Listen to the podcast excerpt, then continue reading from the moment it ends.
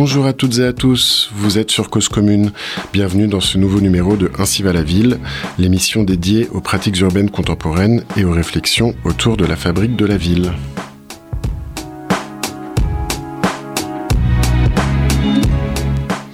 En France et dans le monde entier, des lieux nous guident pour penser autrement notre action, inspirer notre réflexion et changer nos façons de faire. Au quotidien, de nombreuses expérimentations nous montrent que l'on peut faire de l'urbanisme et de l'immobilier autrement pour tenter de résoudre une apparente contradiction. Répondre efficacement et rapidement aux transitions multiples, à la fois nécessaires et imprévisibles de la société, sans accroître notre consommation de foncier, d'énergie et de matériaux, sans dégrader notre environnement et en retissant des liens de solidarité entre les individus et entre les territoires plus que des mètres carrés construits, faisons de l'urbanité des lieux que nous créons, plus que les mètres carrés construits, faisons de l'urbanité des lieux que nous créons la mesure de notre action. Le collectif Nouvelles Urbanités appelle chacun à revoir ses concepts, ses méthodes, ses pratiques, ses règles, son organisation et ses savoir-faire pour que court et long terme ne se concurrencent pas. Ce qui est déjà là, nos villes, nos campagnes et nos bâtiments sont nos ressources, notre chance pour demain. Ces ressources pourront demain devenir des biens communs à condition d'innover et de coopérer, de mutualiser nos expériences et nos apprentissages et d'ouvrir la fabrication de la ville à des acteurs venus d'autres horizons. Ce texte est tiré de la postface d'une revue publiée par le collectif Nouvelles Urbanités en septembre 2020.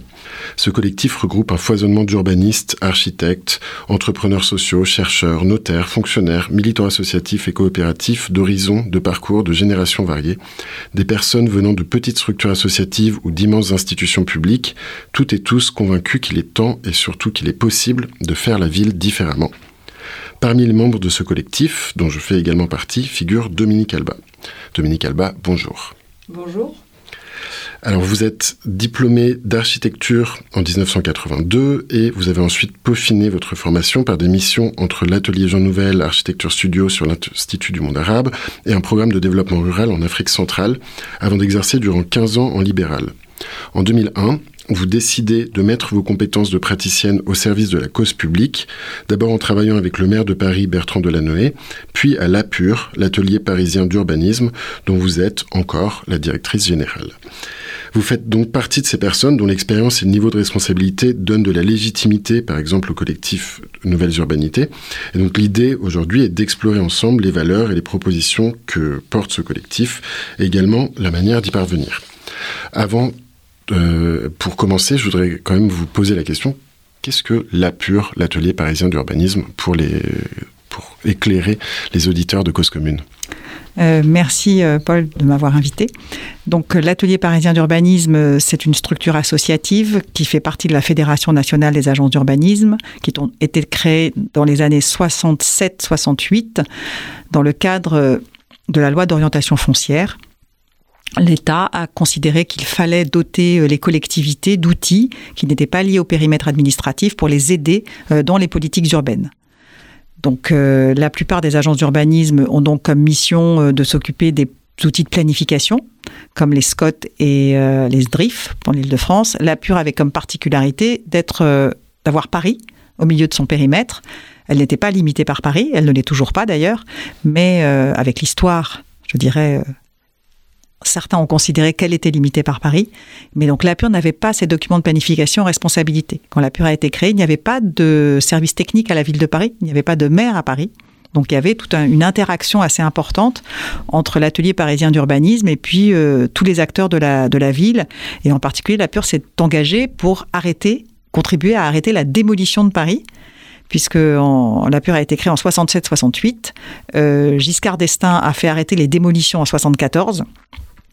Et Jacques Chirac a été élu premier maire de Paris en 77.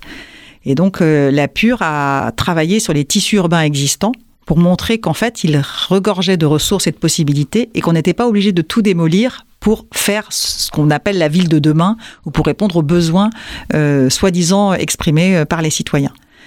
Donc aujourd'hui, la PUR travaille sur 800 km c'est-à-dire à, l'échelle du Grand Paris, réunit tous les métiers de la ville, euh, c'est 80 personnes qui travaillent. On est ce que j'appelle des gens qui travaillent sur la ville à 360 degrés. Donc on travaille autant sur les politiques sociales, santé, que sur, par exemple, des choses qui vont être publiées la semaine prochaine sur le taux d'usage des bâtiments à partir de l'analyse des consommations d'eau potable. Nous avons aussi créé, avec la Société du Grand Paris et les services de l'État, l'Observatoire des quartiers de gare du Grand Paris Express pour essayer justement de rattraper le temps puisque ce réseau de transport, que certains connaissent, euh, a été décidé par l'État sans être accompagné par un préalable de planification. Et donc on est dans un système inversé, où tout d'un coup on se retrouve avec un objet qui va considérablement modifier notre rapport aux espaces, dont personne n'a prévu euh, l'arrivée d'une certaine façon. On reviendra tout à l'heure sur euh, justement ce projet du, Grand Paris Express. Pour euh, juste terminer sur les, productions de la pure, elles sont extrêmement variées. c'est ça que je trouve très très très intéressant. donc j'en cite quelques-unes aux auditeurs. Ça va de les coups de cœur des piétons du Grand Paris à l'immobilier logistique dans la métropole du Grand Paris ou une étude, je cite quelques-unes des plus récentes, les lieux où les familles ont déclaré ont déclaré avoir partagé d'agréables moments avec leurs enfants à Paris. Donc c'est extrêmement. Enfin, J'en rajouterai une, si tu m'y autorises. C'est euh, les solutions juridiques pour l'hébergement hybride puisque depuis euh, plusieurs années maintenant, et c'était le sens de l'engagement de la PUR dans le collectif Nouvelles Urbanités, nous avons décidé de donner droit de cité d'une part à la ville invisible au travers des grands services urbains, donc les réseaux euh, de chaud, de froid, d'électricité, d'eau, etc., mais aussi aux invisibles, et donc en accompagnant le mieux possible toutes les structures qui essayaient de leur donner la parole. Donc ça a été évidemment euh, Aurore, ça a été Yes We Camp, ça a été Plateau Urbain, qui n'ont pas eu besoin de la pure pour exister, mais auxquels on a choisi de consacrer systématiquement du temps pour leur donner le plus de visibilité possible et que tout le monde considère, et c'est d'ailleurs une étude qui sera publiée d'ici un petit mois, qu'ils sont des nouveaux acteurs de l'immobilier de la ville. Donc du coup, la pure euh, à la fois observe, documente, euh, informe, et partage. Et partage euh, à la fois donc des bâtiments, des réseaux, donc du visible, de l'invisible, des dynamiques, donc des, des, choses éventuellement plus plus impalpables, et donc ce à cela a vocation d'informer, d'orienter peut-être l'action publique, en tout cas de, faire en sorte que l'action publique, donc à, l'échelle de Paris ou de la métropole du Grand Paris, euh, puisse euh, se faire de, bah, de manière plus adaptée aux besoins des territoires La pure aussi a le droit d'inventer. Et donc, euh, je vais donner un exemple très simple. il y a 4-5 ans, nous avons expliqué qu'on pouvait supprimer 60 000 places de stationnement sur la surface de Paris avec des calculs très précis, euh, quelque chose de très documenté. Une fois que vous avez dit ça, charge politique de s'en emparer pour savoir qu'est-ce qu'il fait de l'espace récupéré avec 60 000 places de stationnement. C'est ce qui s'est passé et tous les élus donc ont choisi de verdir l'espace public, mais on leur en a donné la possibilité concrète. Parce qu'avec des chiffres, vous mettez, vous mettez sur la table, je dirais, des choses qui sont forcément euh, euh, communes et donc qui permettent de faire. Mmh. Avec des si, on met Paris en bouteille, avec des chiffres, on met Paris à vélo. C'est ça? Ça peut être ça, bravo. Alors, et on, souvent, et on le dit souvent dans cette émission, euh, on se rappelle que l'urbanisme est politique, et pourtant, les, études sur lesquelles on, se fonde sont censées être justement objectives. Les chiffres sont censés, évidemment, peut-être pas être objectifs. Euh, est-ce que les études que mène la Pure ont euh, par conséquent des, orientations politiques Est-ce qu'il y a des commandes de la part des collectivités qui financent l'association? Est-ce que, euh, est que d'après vous, la politique publique part justement d'études?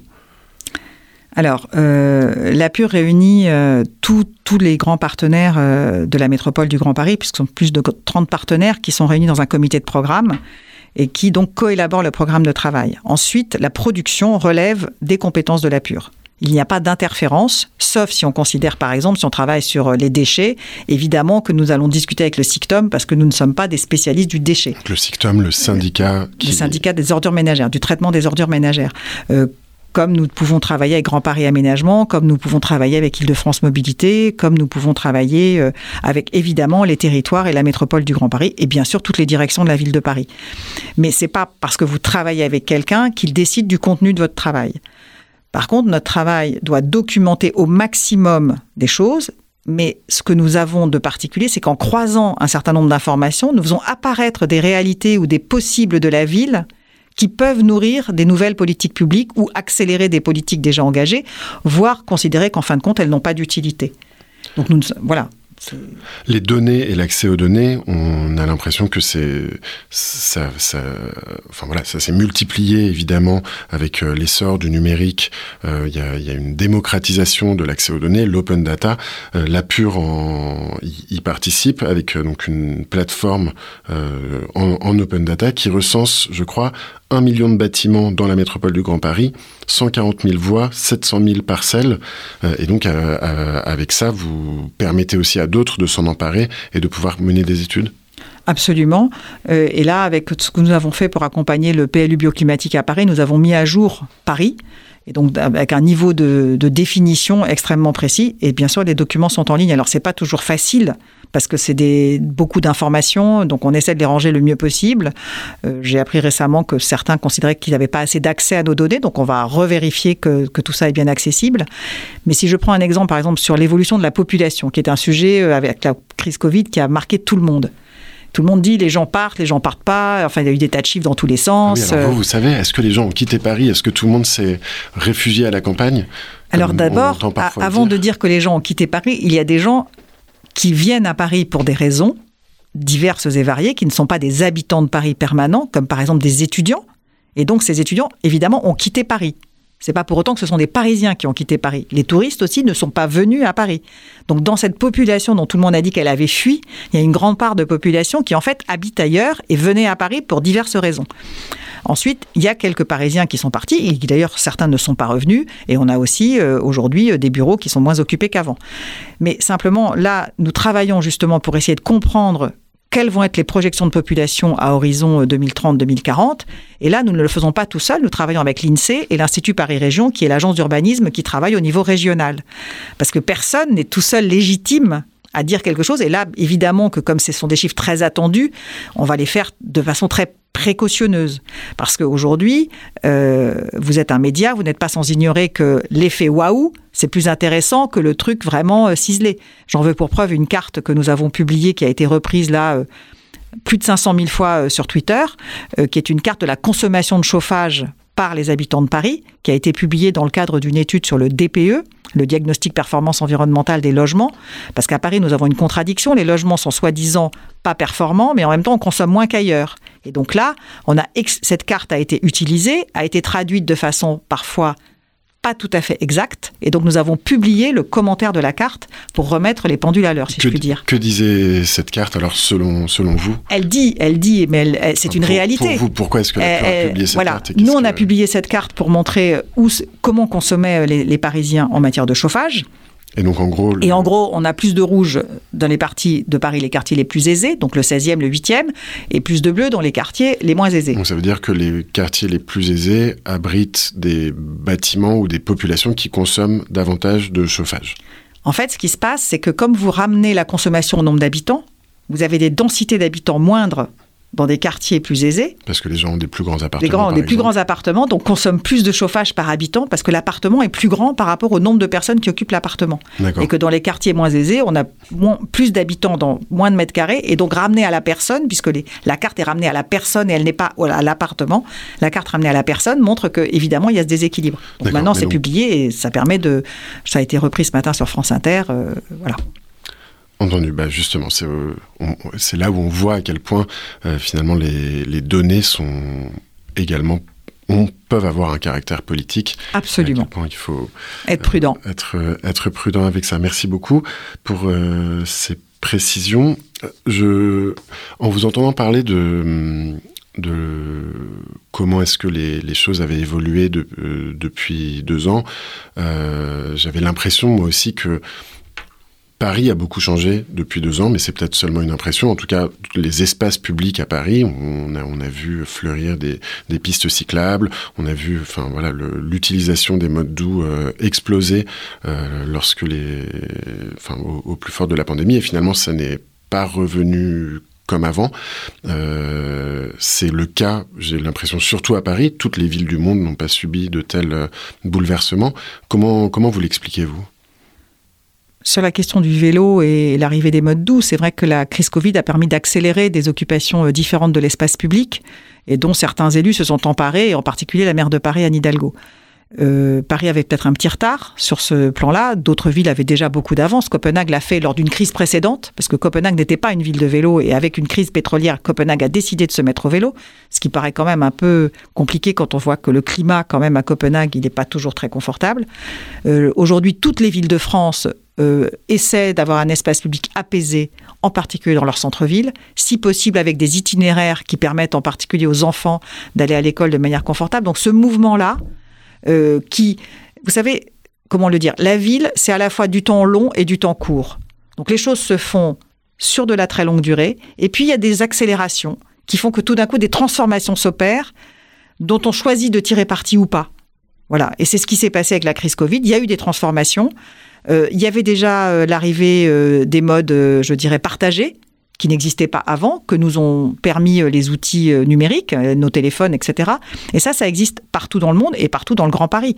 Et avec l'arrivée qu'on va du réseau du Grand Paris Express, on va créer les conditions d'une métropole marchable, parce que c'est pas uniquement 68 nouvelles gares, c'est 169 nouvelles gares, avec les tramways, avec les métros.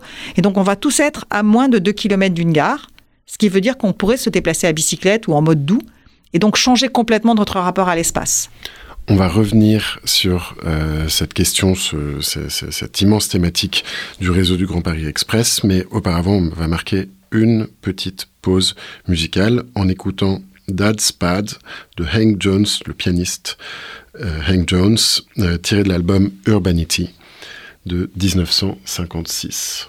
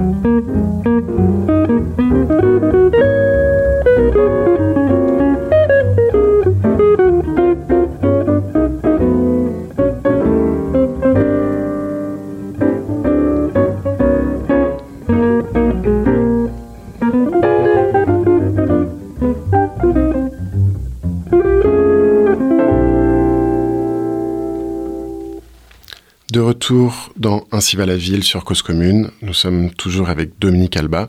On avait commencé à parler avant, euh, avant l'intermède musical, de, vous aviez commencé à parler de, du projet du Grand Paris Express. Donc, je rappelle pour nos auditeurs, il s'agit d'un projet de transport public qui a débuté en 2008, qui va terminer dans les années 2030, avec quatre lignes de métro, 200 km de réseau, 70 nouvelles stations. et donc, vous parlez à ce, à ce titre de planification inversée. Alors, pourquoi est-ce que, pourquoi est-ce que à l'heure où on, on, fait de la planification écologique, on fait euh, tout un, enfin voilà, le, le, le plan local d'urbanisme à l'échelle des communes ou des intercommunalités, les SCOT à l'échelle des, territoires. Donc ça, fait quand même 200 ans qu'on planifie nos villes. Et là, d'un coup, vous, parlez de planification inversée. Qu'est-ce que ça change ce, réseau et qu'est-ce qui, qui change aujourd'hui? Euh, La planification telle qu'on la connaît aujourd'hui, elle n'a pas 200 ans, elle date de l'après-guerre. Donc elle est assez récente. Et elle consistait à affecter les sols et à organiser le développement de l'espace urbain avant même qu'il existe, avant que ce développement soit en place.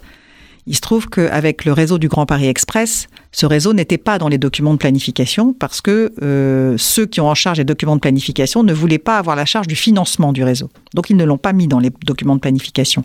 Or, il est inscrit en filigrane euh, dès les années 85. Donc c'était quand même il y a un certain temps. Alors ceux qui ont fait les documents de planification, il s'agit de la région Île-de-France par exemple? À l'époque, c'était la, ce sont les, oui, c'est le schéma directeur régional, donc le SDRIF, qui est en cours de révision. Euh, il se trouve que le SDRIF était en révision euh, au début du 21e siècle, donc euh, 2000, 2003, 2004, 2005 et qu'il n'avait pas inscrit ce réseau de transport, et c'est la décision de Nicolas Sarkozy, donc de l'État De l'État, d'inscrire ce réseau. Et donc, ils ont repris le document qui s'est retrouvé en fait inopérant avant même d'avoir été opéré. La révision qui est en cours, elle, évidemment, euh, s'appuie sur cette nouvelle infrastructure et sur toutes les autres, parce que comme vous l'avez très justement dit, euh, il y a 200 km de nouvelles lignes de métro, mais il y a des lignes de tramway, il y a, il y a un effort sans précédent en fait sur le transport euh, dans la région Île-de-France, et c'est tant mieux. Alors, à quoi ça va servir justement Alors, à quoi ça va servir? Eh bien, déjà, ça va servir à rattraper une histoire. Et c'est pour ça que je parle de planification inversée c'est qu'en fait, pour la première fois, ce réseau de transport s'inscrit dans un territoire qui est déjà bâti. Donc on va pas avoir le phénomène Far West qu'on connaît tous, le réseau de transport arrive et hop hop hop hop hop hop, la ville suit euh, la ligne de chemin de fer comme elle suit la route nationale. Là en l'occurrence, et c'est pour ça qu'il est souterrain, c'est qu'il s'inscrit dans un territoire déjà habité, densément habité, et donc il est en dessous parce que personne n'avait envie, euh, je dirais, de défoncer euh, la moitié de sa commune pour accueillir un nouveau métro, ou alors même de le mettre en métro aérien parce que les riverains, etc., etc. Et donc, euh, on a vu apparaître des, des milliers de projets, puisque aujourd'hui, euh, nous, on en a recensé plus de 1000, qui sont des projets d'une certaine taille. Je ne vous parle pas de la modification du pavillon ou de l'immeuble que l'on construit, euh, que, vous voyez construire un peu tout seul dans un, dans un cœur de, ville ou dans un quartier.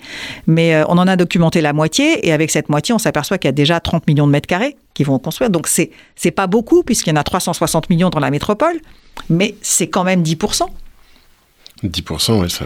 Donc euh, voilà, il faut, c'est beaucoup, mais ça va pas se faire tout de suite. Donc on dit toujours qu'on renouvelle le bâti 1% par an.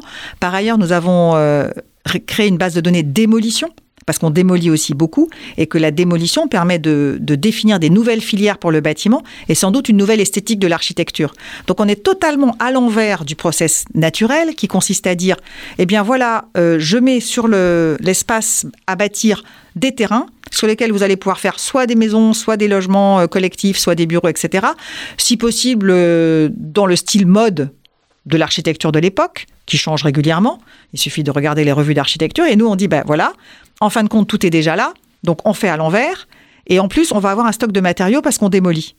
Donc, on a toute une machine intellectuelle nouvelle qu'il va falloir mettre en place pour arriver à digérer intelligemment tout ça. Alors, la Pure a publié une carte euh, qui, recense euh, ces, voilà, ce millier de projets. Euh, et quand, on regarde la, carte, qui est donc à, l'échelle de, Paris et des deux premières couronnes, on voit qu'il y a quand même une, grande densité et que beaucoup des, zones aujourd'hui dans, Paris et ses, environs, dans ce qu'on appelle la métropole du Grand Paris, vont, être amenées à, muter. Est-ce que vous avez des, des commentaires à faire sur, euh, sur cette carte, elle est impressionnante. Oui, la carte est impressionnante parce qu'il s'agit de périmètres. Mais comme je le disais, ces périmètres ne sont pas des espaces vides, contrairement à d'autres périmètres qui historiquement étaient vides quand on les urbanisait. Là, en l'occurrence, c'est pas du tout le cas. Ce sont des périmètres occupés, mais qui vont sans doute changer de nature. Donc certains sont très sous-occupés, mais d'autres sont quand même déjà relativement bâtis. Et on a fait cette carte, on a appelé la base de données des projets, pour que tous les élus et tous les acteurs intéressés par la chose de la, question urbaine comprennent ce qui se passait chez les voisins. Parce qu'une de nos caractéristiques aussi, c'est qu'à partir du moment où ça n'est pas déjà sur le plan, personne n'est au courant. Et donc, les promoteurs immobiliers ont beau jeu de faire jouer de la concurrence un peu comme ils veulent. Or, nous, on a envie de vivre dans des choses qui sont avec des, des activités réparties. Vous avez le grand problème avec tous les logements, on dit les logements à l'est et les bureaux à l'ouest. Ben, en l'occurrence, on s'aperçoit que dans les projets programmés, ça va pas rééquilibrer. Donc on essaie de regarder un tout petit peu plus finement et on se dit que, et vous posiez la question du rôle de la pure, en mettant ça dans l'espace commun ou dans l'espace public, on a peut-être une chance d'aider au rééquilibrage, d'aider à la rectification. Et là, nous allons refaire cette base de données qui a été faite juste avant le Covid pour voir quel aura été l'impact de la crise Covid, parce qu'on sait déjà que dans un certain nombre de ces projets, il n'y aura plus les bureaux. Hmm. Donc il y aura sans doute plus de logements. Parce qu'effectivement, euh, souvent on, parle des, bureaux qui vont être construits autour des gares, euh, des gares du Grand Paris, et de nombreux acteurs de la ville ou des habitants se demandent si finalement on a vraiment besoin de tous ces nouveaux bureaux, alors que euh, plus d'un bureau, plus d'une tour de bureau sur dix est vide à la défense, et que il les, y, a, des millions de mètres carrés de bureaux vides partout, partout en Ile-de-France. Alors du coup, est-ce que, est-ce que ce, projet de transport qui donc va servir à tous les, à tous les franciliens évidemment, euh, est forcément euh, doit forcément être utilisé pour continuer à développer de l'immobilier autour, euh, autour des gares, alors que justement ces gares arrivent dans des quartiers déjà constitués? Comment on peut justifier le fait de densifier justement encore ces, ces quartiers? Alors, densifier les quartiers, c'est logique parce qu'on va avoir un service accessible. Par exemple, aujourd'hui, quand vous habitez Clichy, à Clichy-Montfermeil, vous êtes un étudiant, vous mettez une heure et demie pour aller à la fac. Demain, vous mettrez 40 minutes. Donc, ça veut dire que vous pouvez habiter de manière sympa à Clichy et aller à la fac dans des conditions de transport normales. Alors qu'une heure et demie, c'est juste pas normal. Trois heures par jour, c'est juste très compliqué. Donc ça, c'est une première chose. Ensuite, c'est pour ça que densifier n'est pas euh, absurde. Ensuite, il y a le rééquilibrage. Donc là où il n'y a pas du tout de bureau, on peut se poser la question du, du bureau. Mais il se trouve que là, et je suis assez d'accord, on est un peu à contre-courant. Euh, si je prends... Euh, euh, ça arrive dans la période de la ville. La ville, elle a une certaine inertie et le monde change parfois avec des accélérations. C'est ce qu'on disait un peu avant dans le propos. Et donc là, la crise Covid a accéléré le télétravail. Toutes les entreprises en France, moi la première, la pure, on s'est retrouvé du jour au lendemain, tout le monde en télétravail. On l'avait jamais fait de notre vie. Et en fait, on n'est pas mort. Donc on s'est dit, bah après tout, on va continuer. Mais alors on continue on l'a dit d'une manière assez libre, et en fin de compte, ça se passe très bien, et tout le monde est content. Donc, et, on n'est pas les seuls, je pense que beaucoup de gens. Donc, la chose est en train de changer. La deuxième chose, c'est que beaucoup de gens ne veulent plus travailler dans des bureaux, veulent faire d'autres choses. Et donc là, il faut aussi des espaces. Donc on va avoir une sorte de mercato du mètre carré qui va devoir se repenser. Le problème qu'on a, c'est que le monde économique de l'immobilier, lui, il est fait pour faire du bureau avec sa rentabilité sur 10 ans. Et donc le reste, ça l'intéresse pas beaucoup. C'est pour ça que Nouvelles Urbanités a été créée, et vous le savez. Et c'est pour ça que le ZAN, dont vous souhaitiez qu'on parle, est très intéressant. On a eu la loi SRU en 2000 qui imposait 25% de logement social dans toutes les communes. Ça, c'est beaucoup plus simple qu'un règlement et que de la planification parce que tout le monde sait compter. Donc 25%, on sait 25%. Voilà. Et ben le ZAN, c'est vous arrêtez d'augmenter, euh, vous arrêtez d'empêcher la terre, enfin d'arrêter d'artificialiser le sol. Tout le monde comprend. Donc le ZAN, c'est zéro artificialisation, nette. Et donc tout le monde comprend que si vous faites une maison, vous enlevez 100 mètres carrés de sol, donc il faut refaire 100 mètres carrés de sol. Ça veut dire qu'il faut débitumer peut-être 100 mètres carrés de rue à côté pour faire votre maison. C'est 1 plus 1 égale 2. Et donc c'est pour ça que je dis que c'est très puissant comme outil, beaucoup plus puissant que la planification à laquelle pas grand monde comprend quelque chose et qui de toute façon, dès qu'elle est votée, se retrouve décalée par rapport aux aspirations de la société parce que les rythmes ont beaucoup changé et que ça va continuer à s'accélérer. Donc il y a des choses comme ça qui sont plutôt positives. C'est bien le ZAN. Parce que ça nous impose de regarder les choses autrement et de dire que le sol a de la valeur. Mais ça veut dire que le mètre carré existant a de la valeur. Mm. Et c'est pour ça que là, on peut recommencer à, rebroder. Et euh, je dirais, euh, euh, Paul Citron, vous êtes un de ceux qui avait fondé Plateau Urbain et vous savez très bien comment on peut réemployer des choses existantes et redonner de la vie à des quartiers qui n'en avaient pas. Et alors justement, le, le fait de redonner de la valeur d'usage au, au, mètre carré, ça suppose euh, de, voilà, de, retravailler donc la ville sur la ville, de concentrer finalement les, les projets urbains au, sein de l'enveloppe euh, déjà bâtie. Vous écrivez à ce propos que, je cite, La connaissance de la ville périphérique étant encore trop relative, tout projet tend à donner l'impression qu'il vient combler un vide. Documenter amène automatiquement à dresser un autre constat. Le site est riche et le projet pourrait s'en inspirer et en prendre la juste mesure. Le projet devient alors relatif et permet d'agir avec attention. Donc finalement, ça voudrait dire que le, Aujourd'hui, si on veut faire la ville sur la ville, il faut partir d'une étude, d'une connaissance un peu plus fine de l'existant. Est-ce que ça et, que le projet se tourne autour de ça Est-ce que ça vient euh, Est-ce que cette valeur donnée à l'existence se fait, selon vous, au détriment du projet, Dominique Alba? Tout dépend ce qu'on appelle projet. Euh, si le projet, c'est moi, promoteur immobilier, qui a décidé que pour mon bilan économique, je devais faire à cet endroit-là 8000 m2 de bureau et que la commune a considéré que c'était bien aussi pour ses recettes, euh, voilà, on est dans une forme de projet qui, elle, se fout complètement de l'état du terrain et de la situation urbaine dans laquelle elle s'installe. Si on prend, euh, et, la, citation à laquelle vous faites référence, et merci, elle s'adresse à la banlieue, entre guillemets au sens où la ville constituée, on considère que c'est un patrimoine, donc on la documente, on regarde et on ne fait pas n'importe quoi n'importe où. Quand on arrive dans un territoire qui est moins documenté, même l'architecte va penser que son projet va faire exister la situation urbaine. Or, la banlieue est je pense, constituée. Oui, mais par exemple, à La Pure, nous avons créé l'Observatoire des quartiers de garde du Grand Paris Express pour une première raison essentielle, c'était de dire qu'il n'arrivait pas dans des champs de patates. Et on a donc raconté tous les endroits dans lesquels allait arriver ce métro. On a décrit les habitants, décrit les bâtiments, euh, décrit euh, l'état des sols, de l'espace vert, etc. Et là, nous allons faire l'état d'ailleurs dix ans après. Et c'est tout d'un coup, les gens ont compris que, en fait, ça existait tout ça. Bon, c'est pas pour autant que ça a changé les programmes immobiliers parce que la puissance économique, elle a aussi sa logique. Mais je dis qu'aujourd'hui, avec le ZAN, avec la crise Covid, avec les attentes de la société, on a peut-être une fenêtre de tir et tous les acteurs que j'appelle les nouveaux acteurs de l'immobilier poussent le monde classique de l'immobilier à investir euh, dans cette, euh, de, de cette manière-là, qui est que, en fin de compte, la situation urbaine dans laquelle on doit s'installer génère un programme. Mais alors, s'il faut à chaque fois faire des diagnostics, partir du, euh, partir du, territoire, bien comprendre les besoins, c'est quand même beaucoup plus compliqué et ça prend beaucoup plus de temps que de juste venir euh, poser un, immeuble. Comment est-ce qu'on comment est-ce qu'on arrive à, à, justifier ça? Comment est-ce qu'on arrive à le financer également?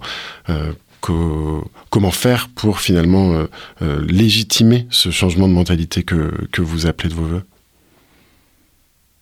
Alors déjà, aujourd'hui, on fait des diagnostics avant d'installer les projets quand même.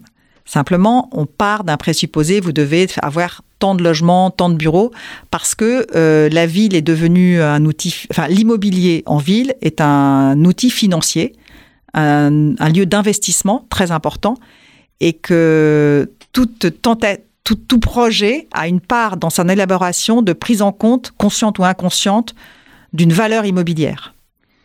Et c'est là où il va falloir un petit peu faire jouer, bouger les curseurs et considérer peut-être que, en fin de compte, il faudrait déplacer cette valeur immobilière et y intégrer des externalités différentes, ce qu'on appelle les externalités positives. Donc, par exemple, que les rez-de-chaussée ne fassent plus partie du bilan de l'opération pour le donner euh, à la qualité de l'animation des rues, que les toits soient systématiquement dédiés à des services communs y compris pour des énergies renouvelables, voire de l'agriculture, etc. Donc commencer à décortiquer un tout petit peu euh, l'objet immobilier pour ramener, je dirais, la valeur à des choses peut-être euh, partielles de l'objet bâti. Après, il y a la question du bilan carbone. À partir du moment où on se pénalise sur le bilan carbone et qu'on introduit dans les calculs de valeur le cycle de vie du bâtiment et son cycle carbone, la grille de valeur va rapidement changer. Et les bâtiments existants vont devenir très très vite beaucoup plus intéressants que les bâtiments euh, à créer. Or, un bâtiment existant, de fait, il vous impose un programme. Et alors, qu'est-ce qu'il faudrait pour, euh, prendre ça en compte pour faire changer un petit peu ces voilà là, ce que vous proposez c'est ni plus ni moins un bouleversement une révolution dans les modèles économiques de toute l'industrie euh, immobilière il, il est-ce qu'il faut que petit à petit euh, les promoteurs changent D'abord, il y en a un qui va le faire, puis deux, puis mille. ou est-ce qu'il faudrait que les collectivités le mettent dans leur dans leur programme, dans leurs demandes, dans leurs appels à manifestation d'intérêt Ou est-ce qu'il faudrait carrément une loi et que ça se fasse à l'échelle nationale ou européenne pour que quelque part tous les acteurs de marché euh, soient sur un pied d'égalité et donc euh, confrontés, obligés à, prendre ça en compte de la même manière? Je pense que c'est pas avec des solutions euh, telles qu'on on les imaginait après la guerre dans la reconstruction qu'on va faire cette espèce de patchwork en fait de, ce que vous venez de décrire, qui sont des, on a des centaines de situations différentes et sans doute autant de solutions différentes. Donc il va falloir un peu dénormer l'ensemble du système, euh, accueillir des choses plus différentes les unes des autres, euh, et les promoteurs vont tous regarder. Il y a 15 ans, personne ne faisait des choses en bois. Maintenant, tout le monde fait des choses en bois. Alors maintenant, certains disent, mais le bois, faut pas exagérer, c'est pas bien, etc. Bon, bref, ce sera éternel. On fait plus de réemploi. On met des choses dans des bâtiments existants. Nous, on travaille beaucoup sur la temporalité, le taux d'usage des bâtiments, le temps de la ville, en considérant que le meilleur promoteur immobilier, c'est celui du temps. Parce que quand on met plus de choses sur un espace déjà existant, ben, on gagne des mètres carrés sans dépenser de, de, bilan, en étant très vertueux sur le plan carbone, très vertueux sur le ZAN. Donc on sait faire des choses. Il faut juste qu'on arrive à déréglementer un tout petit peu, déréguler un tout petit peu, considérer peut-être que pendant cinq ans, tel bâtiment, ce sera ça, mais après, ce sera autre chose. Ça veut dire que oui, le monde de l'immobilier, mais vous savez, le monde de l'immobilier financier tel qu'on le connaît aujourd'hui, il est extrêmement récent. Il date des années 80. Donc, c'est 40 ans. C'est rien du tout à l'échelle d'une ville. Donc, évidemment que les modèles économiques vont changer. Et tant mieux. On va revenir sur euh, ces, propositions et ces pistes d'action que, que vous avez esquissées après la deuxième pause musicale. On, va écouter donc Just a Friend of Mine de Vaya con Dios 1988.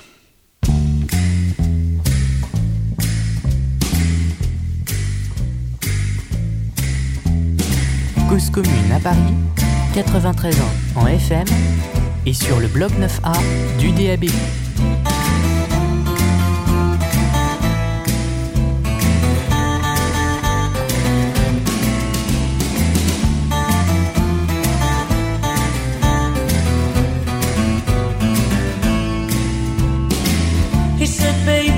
What's your name? Are you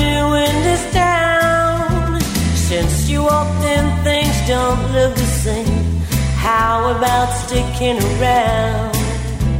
The place was dark and a band played loud. His voice sounded kinda dry. He said, Who's that guy with the funny smile? She said, He's just a friend of mine.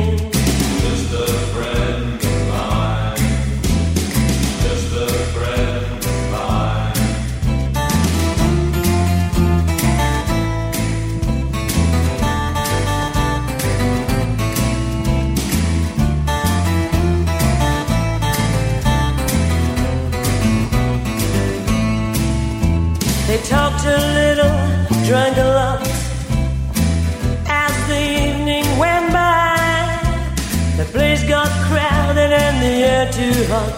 He said, Let's go out for a while. Tonight was clear and the wind was soft. As they walked side by side, he said, Who's that guy following us about? She said, He's just a friend of mine.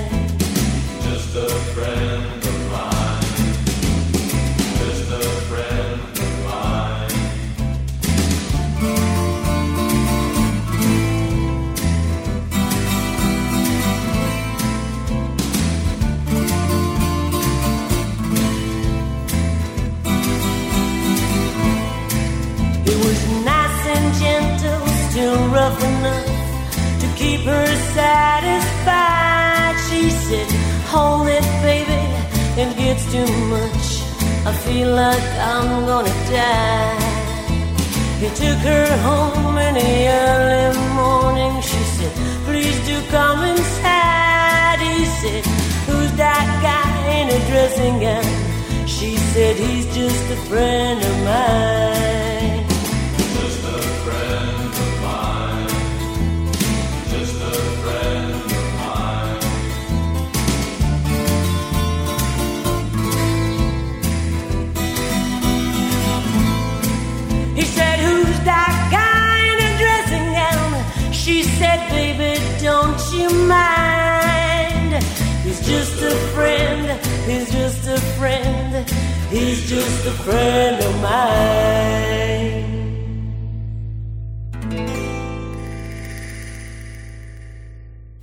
De retour sur Cause Commune pour la dernière partie de Ainsi va la ville.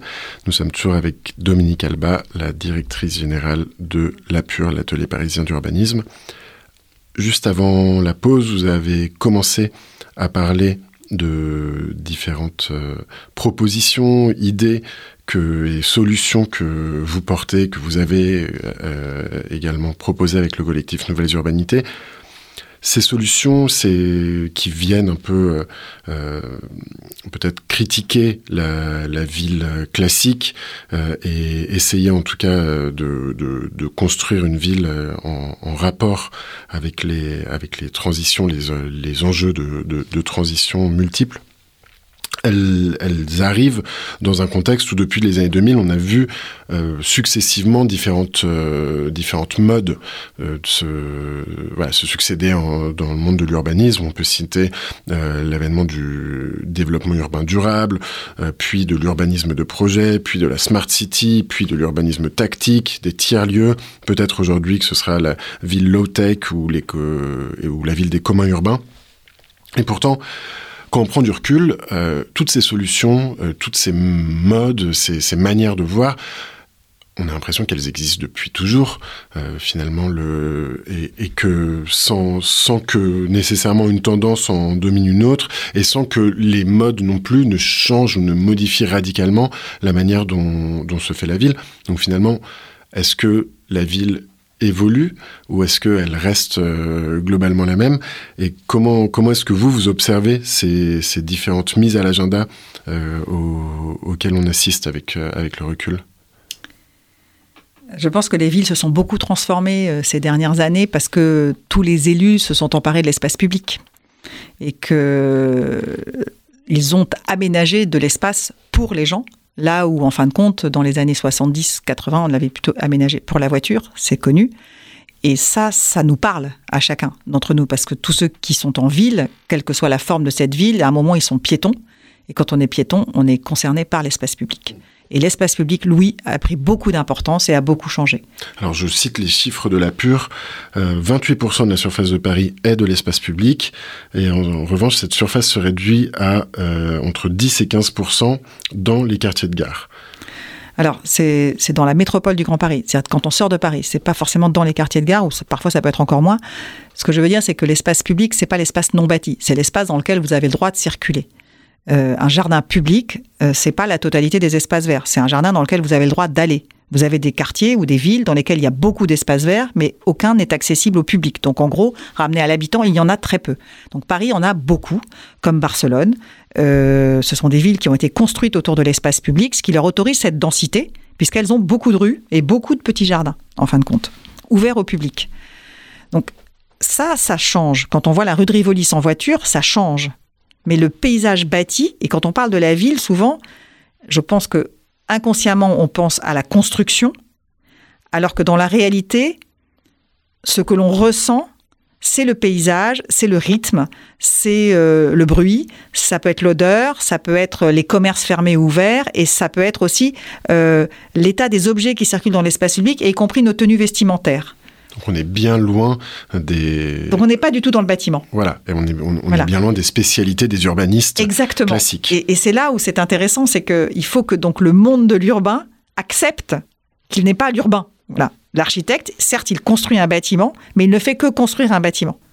Vous parlez de la ville comme euh, d'un travail collectif euh, et, et vous imaginez euh, une ville de la conversation plutôt que de la confrontation.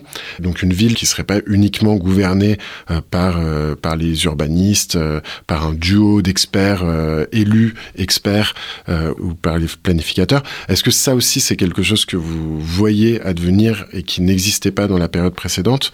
Cette ville un petit peu euh, euh, voilà, c'est une gouvernance partagée de la ville, y compris avec les, avec les premiers concernés, les habitants. Mais je pense qu'on a, on a une petite évolution. Euh, on a eu dans les, la participation citoyenne très importante avec la loi Solidarité Renouvellement Urbain, et puis même avant, enfin, et moi je l'ai fait bien avant, j'ai fait des maquettes en Lego pour expliquer la densité en étant installé dans l'espace public au milieu de quartiers qui allaient se construire. Je, crois que pour moi, la, la- je dirais la, ce qui est en train d'arri- d'arriver, c'est qu'on passe de la concertation sur un projet à la co-construction d'un projet. Ça n'est pas du tout la même chose. La concertation sur un projet, c'est-à-dire que le projet est dessiné par quelqu'un qui fait un programme et qu'il est, qui est mis en scène par un architecte. Je le mets très simplement. Et donc là, après, on demande à des personnes qui n'ont ni le savoir du programmiste, ni le savoir de l'architecte, d'avoir un regard critique. C'est extrêmement difficile. Et donc, c'est forcément de la confrontation, puisqu'il y a forcément incompréhension. Et après, ce qui fait le lien entre les deux, c'est le règlement. On dit, mais moi, je respecte le règlement. Et l'autre dit, bah, c'est pas grave, tu respectes peut-être le règlement, mais moi, j'en veux pas. Voilà. Et là, aujourd'hui, en passant à la co-construction, on pourrait se dire que l'élément de programme peut se discuter. Vous allez apporter un immeuble dans un quartier, mais qu'est-ce qui manque au quartier? Et qu'est-ce que cet immeuble pourrait apporter qui permettrait au quartier d'être content de l'arrivée de l'immeuble? Donc ça, ça s'appelle une conversation. Et ensuite, il peut y avoir des discussions sur même une manière de regarder ce bâtiment. Pourquoi pas? Quelle est l'importance? Aujourd'hui, on fait ensemble le même immeuble partout en France. Et ce qu'on aime en France, c'est la diversité des paysages et des architectures. Donc on est, soit, on est nous-mêmes illogique, puisque ce qu'on aime, c'est les choses différentes, et ce que produisent les architectures, ce sont des choses relativement semblables. Donc ce glissement, il est en train de s'opérer. Moi, j'y crois beaucoup, et je pense qu'il peut naître d'une conversation. Voilà. Souvent, on nous présente justement cette homogénéité architecturale avec des gabarits assez imposants, des rez-de-chaussée parfois vides, euh, le béton comme euh, un matériau omniprésent. Euh, on nous présente cette uniformité architecturale comme nécessaire, à la fois économiquement, parce que ça, voilà, ça coûte moins cher et donc c'est ça qui permet ensuite aux gens de se loger, et éventuellement écologiquement, parce que plus un bâtiment est massif, plus il aura euh, des bonnes performances euh, écologiques. Et d'un autre côté, il y a aussi euh, d'autres personnes qui disent que peut-être que pour pour faire la ville euh, frugale, la ville écologique, il faudrait tout simplement arrêter de construire. Euh, comment est-ce qu'on peut trouver un équilibre entre ces deux pôles? Moi, je pense qu'effectivement, avant de construire, il faut se poser la question de savoir si on a la réponse à la question qu'on pose en construisant dans ce qui est déjà là. Quand on voit que dans les grandes villes, il n'y a pas que Paris, on a beaucoup de logements vides, beaucoup de résidences secondaires, alors que tous les services sont là et qu'on a collectivement fabriqué cette offre, on peut quand même s'interroger sur la, je dirais, une sorte d'honnêteté quelque part. Euh, C'est injuste. Je veux dire, euh, voilà, quand à Paris, euh, 1%, 1 des logements parisiens vides, c'est 13 000 logements. 1%. Et donc, du coup, on pourrait peut-être les utiliser même le- lorsque les, les gens qui les utilisent comme résidence secondaire ne sont pas là, bah, ils pourraient être utilisés par d'autres comme des touristes. Ou...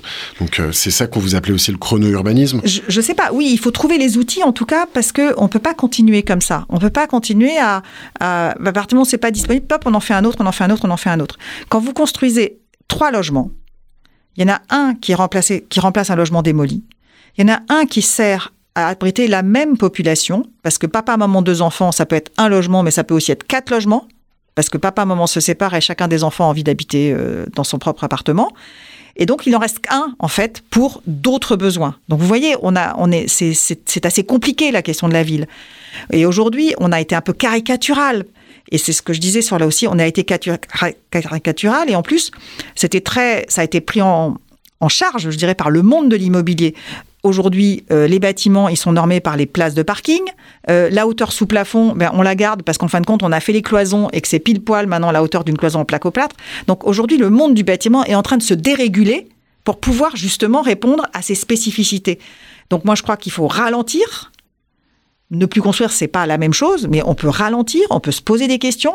On coule beaucoup plus de béton en faisant des grands objets industriels aujourd'hui dont on parle peu, mais qui sont, très nécessaires. Il faut qu'on répare nos infrastructures, il faut qu'on répare les ponts, il faut qu'on répare les digues. Donc de toute façon, on a des besoins. Donc le monde du bâtiment a encore de la matière, mais les, les mètres carrés pour nos besoins à nous, de, de Français, de citadins, de citoyens, d'étudiants, de touristes, etc., ceux-là sont très nombreux. Et je pense qu'on aurait intérêt collectivement à se poser la question de la vitesse de leur croissance. C'est ce qu'écrit le collectif Nouvelles Urbanités euh, dans la revue euh, que, que l'on a publiée en septembre 2020. Il est écrit Nouvelles Urbanités, c'est réutiliser les bâtiments existants et ou leurs matériaux, être frugal dans la demande et économe dans la réponse, faire des projets utiles, solidaires et situés, mesurer les impacts matériels et immatériels de ses choix, et enfin, essaimer, fédérer, prototyper dans une logique d'open source. Alors, ça résume un petit peu euh, euh, quelques-unes de vos, suggestions. Qu'est-ce qui manque aujourd'hui euh, pour appliquer ce programme, Dominique Alba? On l'applique, peut-être pas assez, mais moi je suis quelqu'un de très optimiste et de très positif. Tous les, lieux comme Nouvelles Urbanités, il y en a des tas d'autres. Il y a des, act- des acteurs, ça s'amplifie. Le monde de l'immobilier a commencé à comprendre. Euh, les élus voient aussi des choses différentes. Euh, les esthétiques commencent à se nourrir de réemploi. On est moins conventionnel. Euh, certes, tout n'est pas gagné, mais on peut considérer quand même que on n'est pas au stade zéro. Vous écrivez, je voudrais juste pour terminer, euh, je, vous écrivez qu'il y a d'autres re- défis à relever, notamment euh, la solidarité et l'accueil de l'autre. Quels accueils pour les migrants climatiques Est-ce que c'est est-ce que ça fait partie des, bah, des enjeux qui guettent euh, nos villes? C'est même fondamental parce que aucune ville n'est belle, que l'on soit riche ou pauvre, si quelqu'un dort dans la rue à côté de chez vous. C'est juste insupportable. Donc il va falloir répondre, oui. On espère que vous serez entendu et que euh, la, voilà, la- la société pourra euh, commencer peut-être à mieux répondre à, à cet enjeu. C'est pas encore le cas, mais j'espère qu'on pourrait. Ça s'est beaucoup amélioré. Ça s'est amélioré. Ça s'améliore. Eh ben, ça nous donne des raisons d'être optimistes. Merci beaucoup, Dominique Alba. Euh, ainsi va la ville, c'est fini pour aujourd'hui. Nous nous retrouvons bientôt dans un nouvel épisode sur Cause Commune 93.1 FM en Ile-de-France. Cette émission a été réalisée avec le soutien de la preuve par 7. Merci à Olivier euh, de m'avoir aidé à préparer euh, cette émission. Merci à Plateau Urbain de mettre à disposition le local dans lequel nous avons installé le studio au, sein du projet Césure, occupation temporaire de l'ancienne fac de Sancier à Paris 5e. À bientôt à tous.